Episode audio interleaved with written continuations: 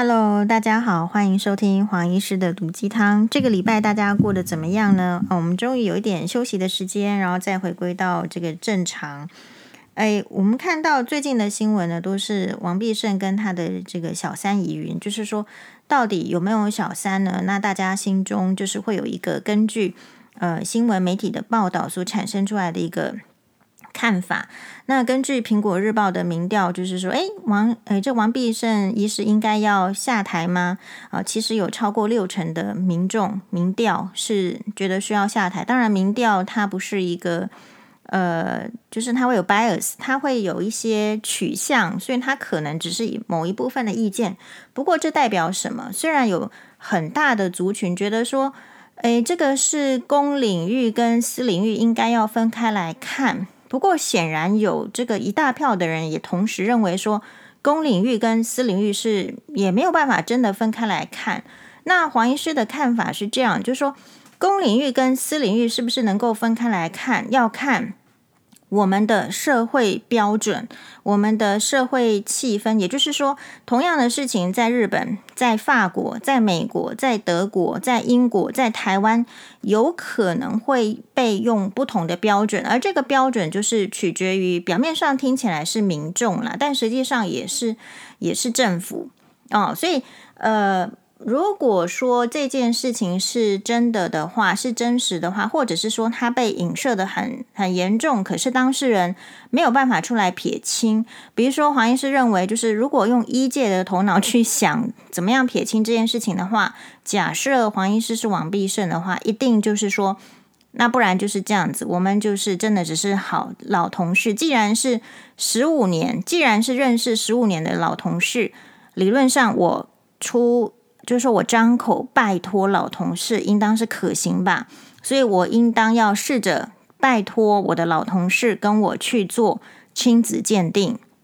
然后呢，这个亲子鉴定到底是不是这个我的小孩就很清楚了嘛？好，因为大家可能就是说，诶，是会受民众会受到震惊，是说除了外遇之外，诶，还有小孩，那因此我们就会认为说这个关系就断不了。好，那至于说你。看这个公领域，大家会说哦，这个呃，毕竟是一个拆弹专家、防疫的专家，所以是不是我们就是，如果他的老婆都没有出来说些什么的话，我们其他人也无从智慧吗？好，现在黄医师的看法是这样子的，确实，就是说，如果这个社会上，就我们之前前面几集的 podcast 有讨论，其实正宫对于老婆是没有什么办法的，即便你是一个。就有 有能力的女生，或者是说外表、颜值、社会、社经地位再怎么高，你是公公司的董娘也好啦，你是呃老公是医生，你自己也是女医师也好，其实你会发现，就是女性，特别是正宫，在婚姻中呢是。就不不不不明原因的被弱化了。这个弱化有可能是社会期待你要帮助你的老公，社会期待你要健全你的家庭，社会期待你要顾及小孩的心理健全。可是呢，这个社会并没有要求男人要顾及这一些东西。所以，当这个女生，特别是乖乖牌的女生，其实女医师大部分都是乖乖牌啦。乖乖牌的意思是说，虽然事事业上做得很好，你可能照顾病人也好，然后这个医疗的技巧也很好，好，甚至都可以超越男医师的时候，可是不要忘记，这样子的女医师往往是乖乖牌。乖乖牌会更吃这个社会的规范这一套，或者是说他把这个社会的期许放在心里这一套，因为要想要符合社会的要求标准，所以不见得真的会去做什么处理。所以王医师才在新闻哇哇里面有说过，就是说，呃，确实这个医界外遇是不少。好，当然跟这个呃他的环境封闭有相当有关系，就是男医师他没有什么机会见见到什么。什么女生啦，所以稍微人家一来勾引或者怎么样哦，就是或他自己把持不住哈，他自己心里产生邪念，他很容易就是会有这个外遇的机会。那如果反而反过来说，如果在外面的男生，也许你交往的对象比较多，呃，或者是说你看的女生也比较多，好，你的这个场面看得多一点，你可能不见得那么容易晕船。所以像王必胜医师的话，如果你要说他这个有小三，我是比较倾向于相信的，因为。这班对很多年了，其实很容易晕船的，就没看过别的女人。好，这是第一个概念。而第二个就是说，我们会看说，那到底这个公司，就是说，你说，哎，这个王太太都没有说什么话了，我们其他人可不可以说呢？如果他只是一个单纯的，就是哎，就是一个医生，他只是，比如说他假设啊，他只是。呃，黄医师的主治医师，或者是是你的主治医师的话，那么他只要把你的病治好，我觉得我们大概不需要去管他的这个私领域。但是现在的问题就是说，他是处在一个政府高官的位置，他事实上是不是要还要带领其他的医生，是不是还要指挥其他的医生在这个防疫的工作方面？所以这边就牵涉到说，那这样子的呃，担任比较高阶的政府官员的。职位的人是不是就不应该考虑私德？是不是就是他的能力跟私德就应该分开呢？首先，我就会提出一个疑问，就是说，嗯，如果是黄医师的立场的话，今天不论是谁，就假就算是陈时中部长，他今天有这个外遇有生子的话，假设他有，或者说他，我们假设他假设真的发生这样的事情，黄医师也认为他应该要下台的。好，为什么？因为我们不是不是非洲的部落，可是每次我讲这个时候，大家就会有 网友来言来信说，其实非洲现在也很进步，就说就是我们不并不是那个非洲的部落，我们并不是真的缺缺人才，缺到一个就是说怎么样？其实台湾一界有非常多的人才，好，所以呃，我想如果非常多人才的时候，事实上应该是可以。选出既有能力又有私德的人，那当然当然了。如果今天说这个领域就是没有什么没有什么好的人才的话，哦，那当然你就是以这个单独的能力为优先。否则，现在的社会气氛就是说，如果我们今天对这个王必胜的新闻就是没有强烈的要求的话，事实上那就表示我们将来也不应该要求。呃，其他的男性就是这样很简单的道理。好，那所以有时候呢，我我自己的立场就会觉得说，哎，嗯，所以现在时代变喽，时代变的是什么样？时代变成就是说，呃，长官他会觉得他的下属有外遇没有关系，只要他有能力，我们就把他留下来。好，那这样子的情形，你允许出现在哪里呢？你允许出现在哪一些职位呢？那事实上，如果这样子我们赞同他的话，那接下来就是不会有任何的这个社会舆论来来管制这一些外遇。那没有社会舆论的时候，小三其实就会越来越猖狂。像我们看到现代的这个疑似小三呢，除了说不能够坦诚认错，其实有时候黄医师对小三的这个立场并不是很敌意，因为我觉得就是。我曾经在这个哇哇的节目上被这个郑大哥就是问所有的来宾，他说：“你们问问看自己，是不是一定都不会成为小三？”其实我们一开始会想到这个问题的时候，说就会说：“对呀，我一定不会成为小三。”但事实上，我们这个现阶段说：“对呀，我不会成为小三”，是因为我们跟谁都没有感情纠葛嘛。所以，当你一旦跟一个人，不管是男生女生产生感情纠葛的时候，事实上有时候好像也没有办法说的那么理直气壮，说我一定不成为小三。所以那个是感情面，所以我认为，呃，成为小三的人，他只是他的感情面跟理智面，他没有办法做一个平衡。也也许你喜欢这个人，你欣赏他，但是他有家庭。好，那我会认为说，你还是可以欣赏他，但是就一般来讲，你的理性要把它拉成，就是说。哎，就只到这边为止了。那什么样造成我们的理性拉成？哎，就在这边停止。那就是社会规范，那就是法律规范，那就是人与人之间你在看待的时候有一个基本的人格标准。所以，如果我们今天呢，哎，大家一起同意，假设这个案子，或者是说其他人的案子，我们假设一起同意说，哦，这个法律呢通奸除罪化了，然后。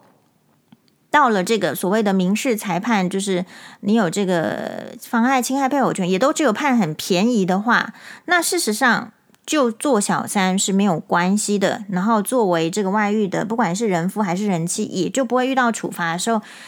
每一个人在遇到当小三的诱惑的时候，在那个理智线，理智就会退一点点，也 没有强烈的理智了。好，或者是说你在看这个社会是新闻性的，你在看社会说，哎。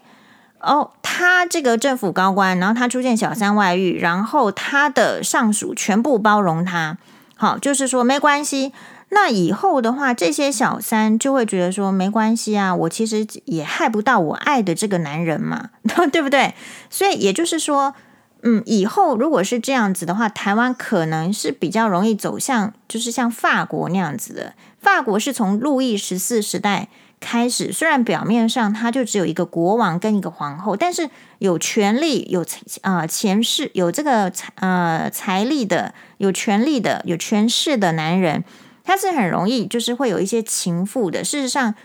在法国的宫廷里面还会有这认证啊合法的情妇这样的存在。所以，如果说大家对于那个呃就是婚姻的这种。正宫啦，哈，一夫一妻制产生了一种不支持，或者是说，其实呃有小三也没有关系的时候，那事实上台湾未来的走向就会倾向于法国那边。我个人是觉得，就是说，其实走向哪一边，就是大家合意同意就好了。但是最好是要维持，就是两性还有小孩的基本权利。也就是说，我们今天看到一个 case，为什么王必胜医师这个黄医师没有办法那么支持的是说，因为如果他需要，就是像网络上哦新闻报道说小三，当然他后来出来否认，我们大家在讨论，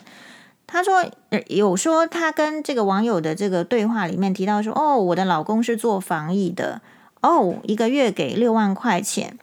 我们就会问说，诶，这个钱是从哪里来？那如果是从他正经的这个工作上得来的时候，是不是就是一定要少一点给他的家庭的花费才有可能？一个男生一定要减少给老婆的，还有给小孩的支出，才有可能去养小三。因为真正会赚很多钱的男生是不多的。那如果给老婆跟给小孩还有给小三的钱都很多的话，基本上这一群人是不会出来吵的。所以呃，就是。当我们如果要去成全那种说感情上，呃，就是对啊，我相信人的感情是过久了就会产生变化啦，爱情会产生亲情，可是他没有爱情活不下去，或者说他一定要有爱情才有冲劲，才会变得年轻。然后那个年轻的女生呃没有跟他在一起，就没有别的男生可以选。如果愿意成全这样子的感情的时候，诶，我们要问说，那我们怎么没有成全正宫，没有成全小孩应该要有他的？就是充足的这个资源。当小三在晒那个名牌包的时候，难道他的小孩不想要用名牌包吗？他的老婆不想要用名牌包吗？哦，所以这边就会牵涉到，就是你的标准其实是对于对应于任何人是不太一样的标准。那为什么我还是比较支持？就是说，对于政府的这个高官，呃，标准私德标准还是要比较高的理由，是因为。其实公务员是需要诚实的。如果你今天对你的老婆都不诚实了，我可以相信我跟你没关系，你会对我诚实吗？我会相信你对我的承诺吗？其实这个就很难。所以其实呃，我个人是比较赞赞成，就是就有外遇，那就有外遇，那就承认，然后就决定说要怎么做。好，如果是这个太这个这个走向的话，我觉得承认错误是更大的勇气。像韩国的金宣虎，就是他是很有名的议员，就最近的《海岸恰恰恰》的男主角，大家看到他就很喜欢他。呃，然后他演。他在演艺圈很久了，然后一直一直都没有什么好像特别的代表作，直到这一部才出来。没想到一部出来之后呢，就被爆黑料哦，跟前男呃被这个前女朋友爆料说他其实呢，这可能就会强强迫人家堕胎啊，根本就是一个渣男。然后后来当然这件事情就被洗白了，洗白的原因就是说，可能很多人帮金宣虎出来说话或者怎么样。那我觉得呢，所以现在我们在看事情哦，其实很难看到真相，因为其实很多真相的透露，或者是、呃、假新闻的透露，它都是被包装成好像真正的样子，所以民众不太知道说真正真实是怎么样。因此，如果你要证实说你自己才是真的，那你真的要提出很强烈的证据。那如果你没有提出很强烈的证据，可能就是呃有时候被污蔑的话，你没有。足够的科学证据证据佐证你是对的话，那其实那也只能够就把嘴巴闭起来，静待风波的度过。但是我认为金宣府为什么这么快就可以，就是重新获得大家的接受，是因为其实他表现的也跟大部分的男生不一样。大部分的男生在遇到就是女性的指责的时候，都是先好像那种什么最近很流行的概念，就是说先先说人家是坏的。啊，然后呢，就把责任通通推开，就像是今天为什么我们没办法，我啦，我没办法那么支持王必胜，是因为他就把责任推开，说这个小孩是那个女生灵性护理师的前男朋友的小孩。好，那金宣虎的做法就是不一样了，他就是坦诚，然后就是说对不起，然后当然一开始就广告就很多被撤价，但是后来经纪公司就可以另外一个操作啊，是不是？是不是应该要道歉、承认错误是具有更大的勇气？你会看到我们这个社会，或者是国际的社会，你像韩国那么保守的地方，也是会愿意给啊、诚心认错的人一个机会嘛？就是人是在看，就是如果他已经认错了，我会不给他机会吗？如果我不给他机会，好像是我有问题。但是现在我们的遭遇是，大部分的。呃，人特别是呃公众人物或是政治人物，他其实是想要糊弄我们，可是以为我们是笨蛋，呃，所以像这个昨天嘛，应该是礼拜六，礼拜六的新闻是小三有出，就是疑似哦，疑似这个小三的林小姐，林星护理师，她有出来说明说，她真的没有老公，她真的没有一个月拿六万块，呃，但是她没有否认小孩是王必胜的，哦。那他也没有说他的小孩是前男朋友的啊，那我们是不是也可以说，诶，如果你是小三，你怎么敢出来？如果你不是小三，你出来你怎么不敢面对镜头，而需要穿一个就是背心，然后背对着镜头？事实上，如果背对着镜头，我们怎么知道，呃，他是不是真的是这个灵性护理师呢？还是其他的操作呢？这个就很难。好，然后同时你说你一个月，呃，就是。就是他们这个这件事情没有办法被澄清，是因为灵性灵性护理师的做法不是很好。他的做法是他出来，可是他不能面对镜头，他不能提出更多的佐证。好，事实上，如果说拿这个那个，就是说。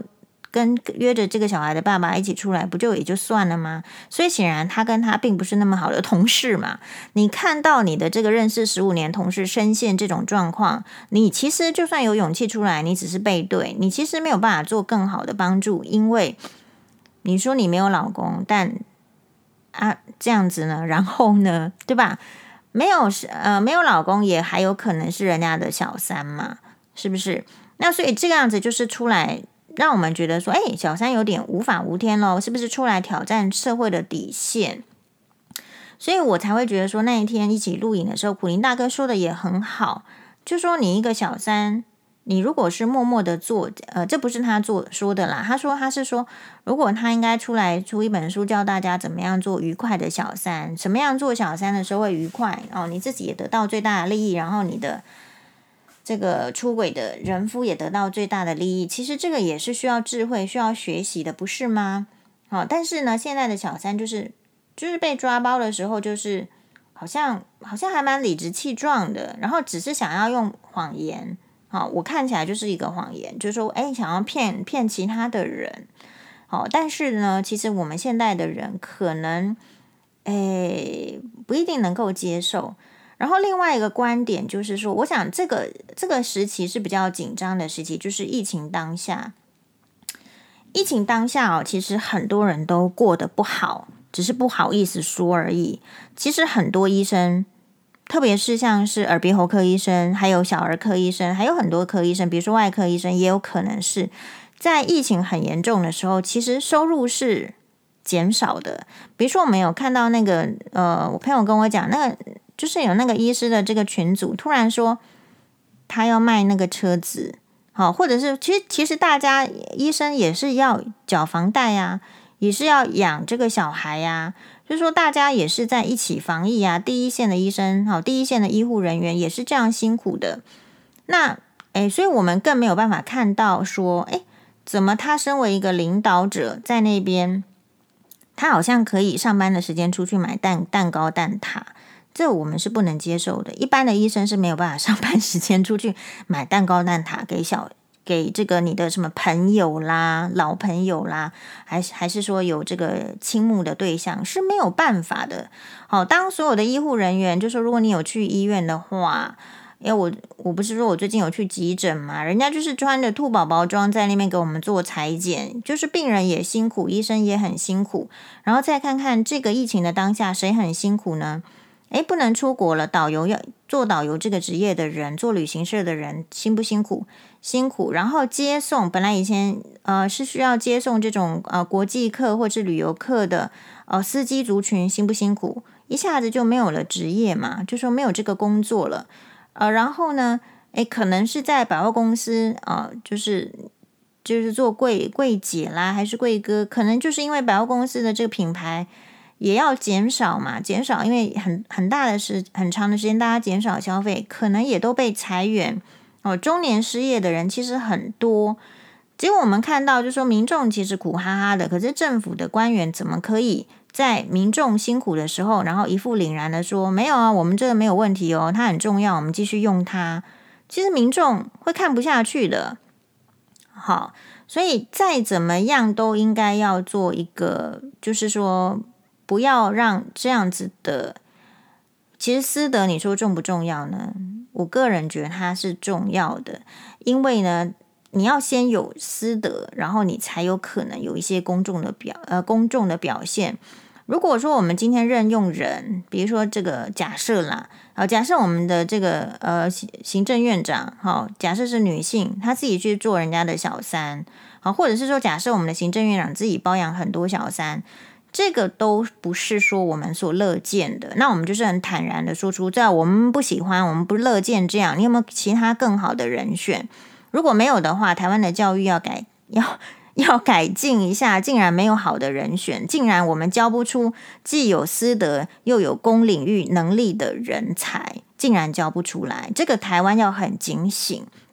好，然后当然了，就是说我们也不希望把所有的时间呢都一直花费在。呃，讨论这个呃，这个政府啊，高官或者是公众人物的这种外遇小三的新闻，我们要要很警觉的知道，就是说中国跟台湾之间的关系怎么样？好，然后呢，诶，这个 这个大家要一起要很关注一些新的议题，不能够老是被这些呃小三的议题啦所这个模糊焦点。我们人人民都都变笨的时候，到底？国家应该要怎么样前进呢？好，谢谢大家的收听，马丹呢。